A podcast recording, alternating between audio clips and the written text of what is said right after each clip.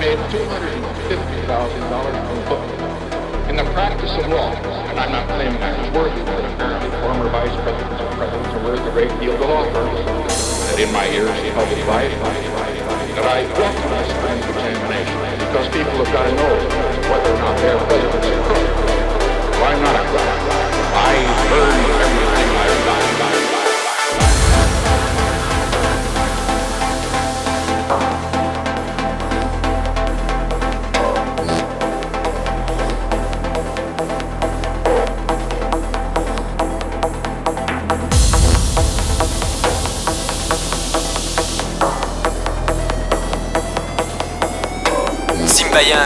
présente No Border.